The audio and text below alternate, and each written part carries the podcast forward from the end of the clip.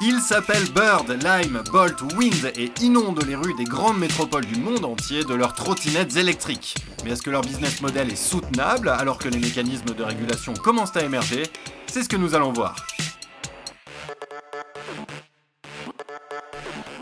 Bonjour Julien Pillot. Bonjour Thibaut. Vous êtes enseignant-chercheur à l'INSEC et sans doute vous avez euh, aperçu ces nombreuses trottinettes électriques qui euh, sont partout dans les rues de Paris en allant donner vos cours. Comment y euh, échapper? Évidemment. Alors avant d'étudier ce marché qui est passionnant parce qu'il est en pleine structuration, est-ce que vous savez combien est-ce qu'on a d'opérateurs de trottinettes en libre service en France aujourd'hui?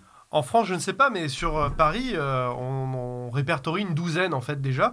Les plus anciens, vous les avez mentionnés dans votre introduction, ils se sont lancés à l'été 2018, et puis depuis, ils ont été rejoints par nombreux concurrents comme Jump, Dot, Hive, Flash, Tier, et, et j'en passe. Et à eux tous, combien est-ce qu'ils représentent de trottinettes? Mais en fait, cette question est très difficile parce que le parc actuel est euh, délicat à évaluer notamment parce que certains opérateurs, les asiatiques pour ne pas les citer, sont très discrets sur la question. Oui. Certaines études que l'on peut voir quelque part fleurir dans la presse avancent un chiffre de 40 000 trottinettes, des projections à 70 000 d'ici la fin de l'été, et ce rien qu'à Paris. C'est énorme. C'est énorme. Pour ma part, mes propres estimations convergent plutôt vers 15 000 trottinettes en circulation effective à Paris euh, actuellement, et c'est déjà pas mal. Oui, effectivement, c'est déjà pas mal. Alors, il faut dire que euh, ces trottinettes ont rapidement euh, trouvé leur clientèle. L'usage est très simple et il a trouvé son public. Il s'est installé. Absolument. Euh, on est vraiment sur un service qui est très accessible et ce à n'importe qui. Avec une simple application, vous pouvez géolocaliser et déverrouiller votre trottinette. Puis euh, cette trottinette, elle n'est pas très chère à l'usage parce que les opérateurs chargent généralement le client à hauteur d'un euro pour la prise en charge et puis quelques centimes par minute d'utilisation, ce qui en fait un service très accessible au niveau tarifaire. Et plus que le service lui-même ou le prix, je dirais surtout que les opérateurs vont s'affronter sur la troisième dimension du triptyque gagnant du numérique, c'est-à-dire celui de la visibilité du service. Alors, en quoi cette euh, visibilité est-elle hautement stratégique dans ce cas des trottinettes? Eh bien, l'idée qu'il faut retenir, c'est que les opérateurs doivent se constituer le plus rapidement possible une flotte de trottinettes visible et importante qui leur permet de préempter l'espace public, et c'est-à-dire le marché pertinent. La différence, elle va se jouer sur la facilité d'accès plus que sur le prix et le service, tout simplement parce que tout ce qui compte, c'est d'avoir le maximum de trottinettes disponibles à un moment donné. Hmm. On est dans une véritable industrie de volume et ça, il faut bien le comprendre. Alors, quand on parle de stratégie de volume, là, c'est ce que vous venez de faire pour évoquer ce cas des trottinettes, on pense souvent aux possibilités de réaliser des économies d'échelle. Mais là, dans le cas des trottinettes, ce n'est pas possible. En effet, euh, il est difficile de vous donner tort sur la question. Il faut bien comprendre en fait que chaque nouvelle ville ou chaque nouveau quartier dans lequel vous voulez vous implanter et vous voulez déployer votre trottinette, eh bien chaque nouvelle ville ou chaque nouveau quartier nécessite de nouveaux investissements. Et puis, vous ne pouvez pas voyager à plusieurs sur une trottinette, en théorie en tout cas. Ça, devrait être interdit prochainement. En tout cas, c'est dans les tuyaux. Je, crois que ça l'est déjà dans les faits. Mais euh, en fait, ça veut dire quoi tout ça? Ça veut dire que vous avez une limite capacitaire physique qui euh, dépend en grande partie du nombre de trottinettes en circulation. Et ça, ça vient gréver les économies d'échelle. D'accord. Alors, il y a quand même d'autres avantages liés au volume, notamment à l'achat des trottinettes.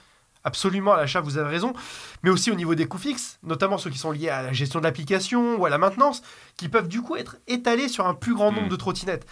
Et puis, il ne faut pas oublier aussi une chose, c'est que c'est un service qui est digitalisé.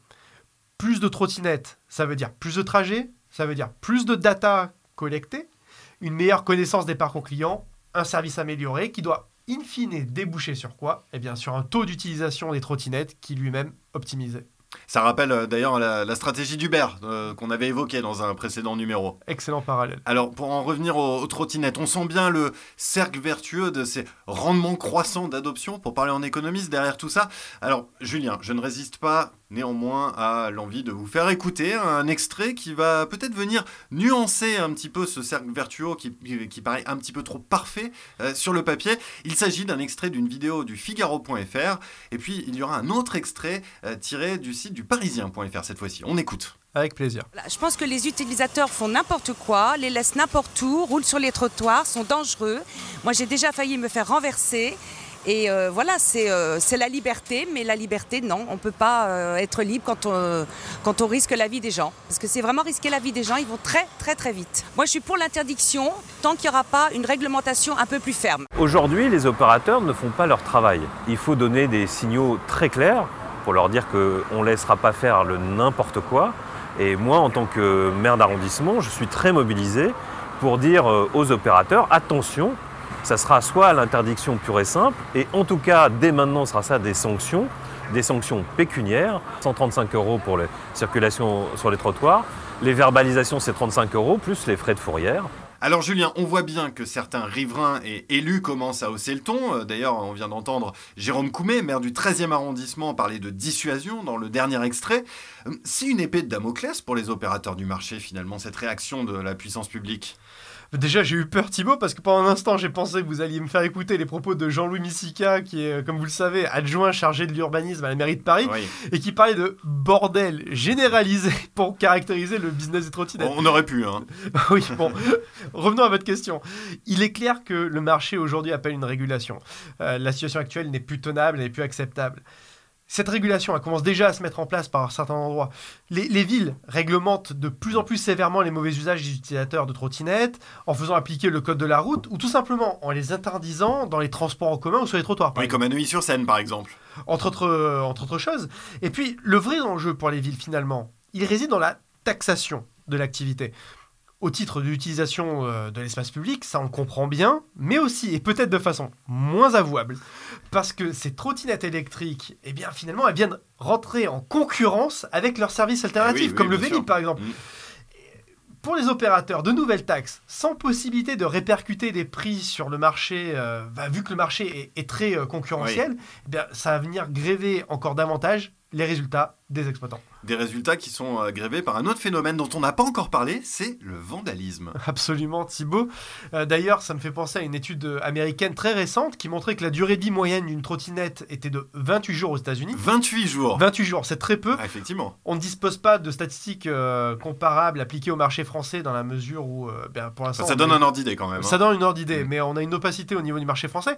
En tout cas, ça pose des problèmes aussi de soutenabilité écologique, mais là n'est pas la question. Pour On y reviendra sur- à la soutenabilité écologique très vite. sans aucune sans, sans problème Thibaut.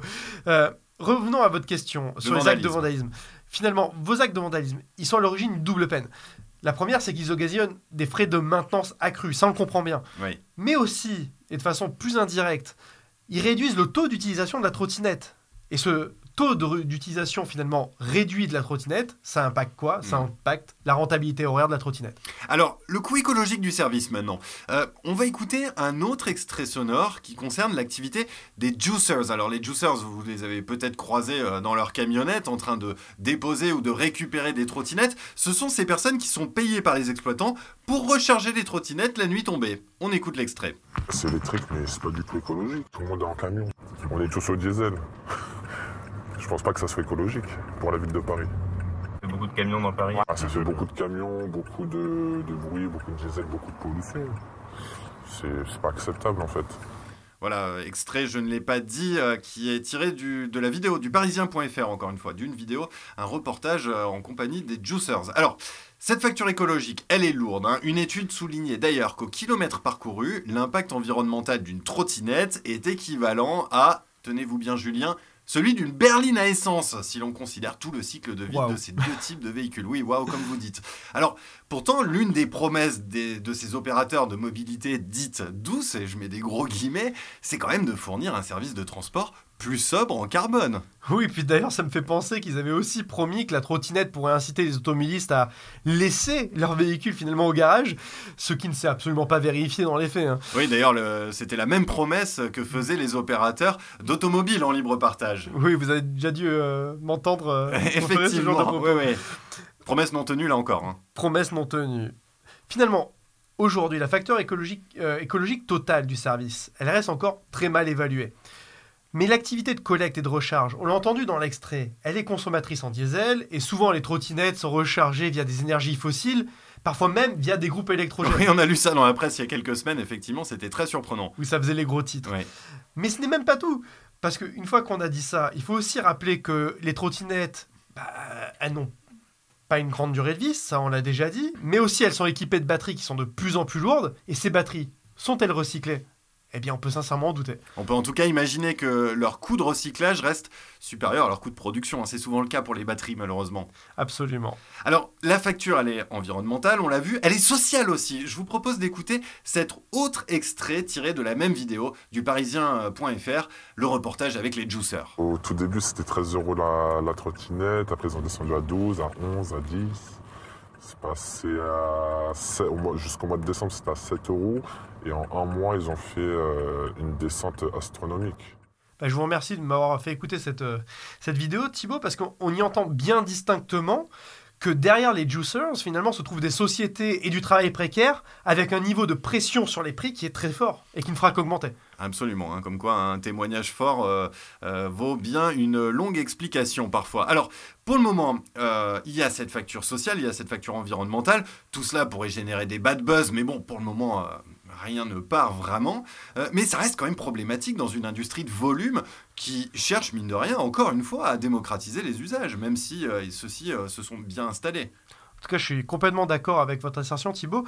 Il faut bien comprendre que les opérateurs fonctionnent à perte sur le court terme. D'ailleurs, je vais faire référence à une étude américaine récente qui montrait que finalement, les recettes moyennes tirées d'une trottinette aux États-Unis étaient de 67 dollars, quand le coût était estimé euh, aux alentours de 550 dollars. Ça veut dire quoi? C'est-à-dire que les opérateurs perdent autour de 480 dollars à peu près pour chaque appareil mis en circulation.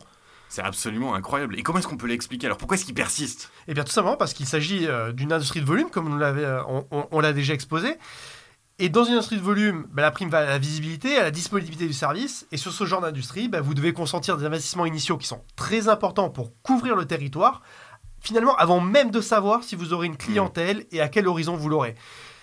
Dit autrement, eh bien, vous devez être en capacité de financer plus ou moins durablement une surcapacité de production. C'est donc une euh, bataille qui se joue à la fois sur le marché physique et sur celui euh, de la finance. hein. On a bien vu que les obstacles à la rentabilité, en plus, euh, ils sont plus que nombreux. Cela m'amène naturellement à vous poser cette dernière question. On est quand même dans un schéma qui apparaît classique en stratégie. On va vers une vague de concentration sur ces nouveaux services. On peut penser au bus Macron, là aussi beaucoup d'opérateurs, et puis euh, finalement un phénomène d'écrémage. Et puis on peut également penser un peu plus loin dans le temps au numéro de renseignement téléphonique qui avait été euh, ouvert à la concurrence. Ce sont les fameux 118, 118. 218, euh, Voilà, par exemple. exactement. On est dans le même scénario là encore. On est sur des scénarios qui sont assez classiques, effectivement, en stratégie, Thibaut, euh, et vos exemples sont très bien choisis, avec peut-être une nuance toutefois apportée dans le cadre des trottinettes électriques qui nous intéressent aujourd'hui, parce que ces trottinettes, finalement, pour certains opérateurs du marché, c'est déjà une activité de diversification pour des acteurs qui sont très puissants sur leur marché d'origine. Par exemple, Bolt, c'est un service de Taxify qui est lui-même détenu par le géant chinois euh, Didi, Mhm.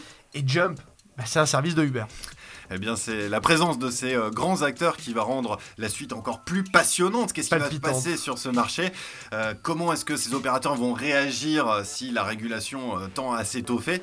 Bah écoutez, on en reparlera sans doute, euh, Julien, dans les prochaines semaines. En tout cas, ça va être intéressant à suivre. Avec grand plaisir. Merci à vous pour ces explications. À bientôt Thibaut.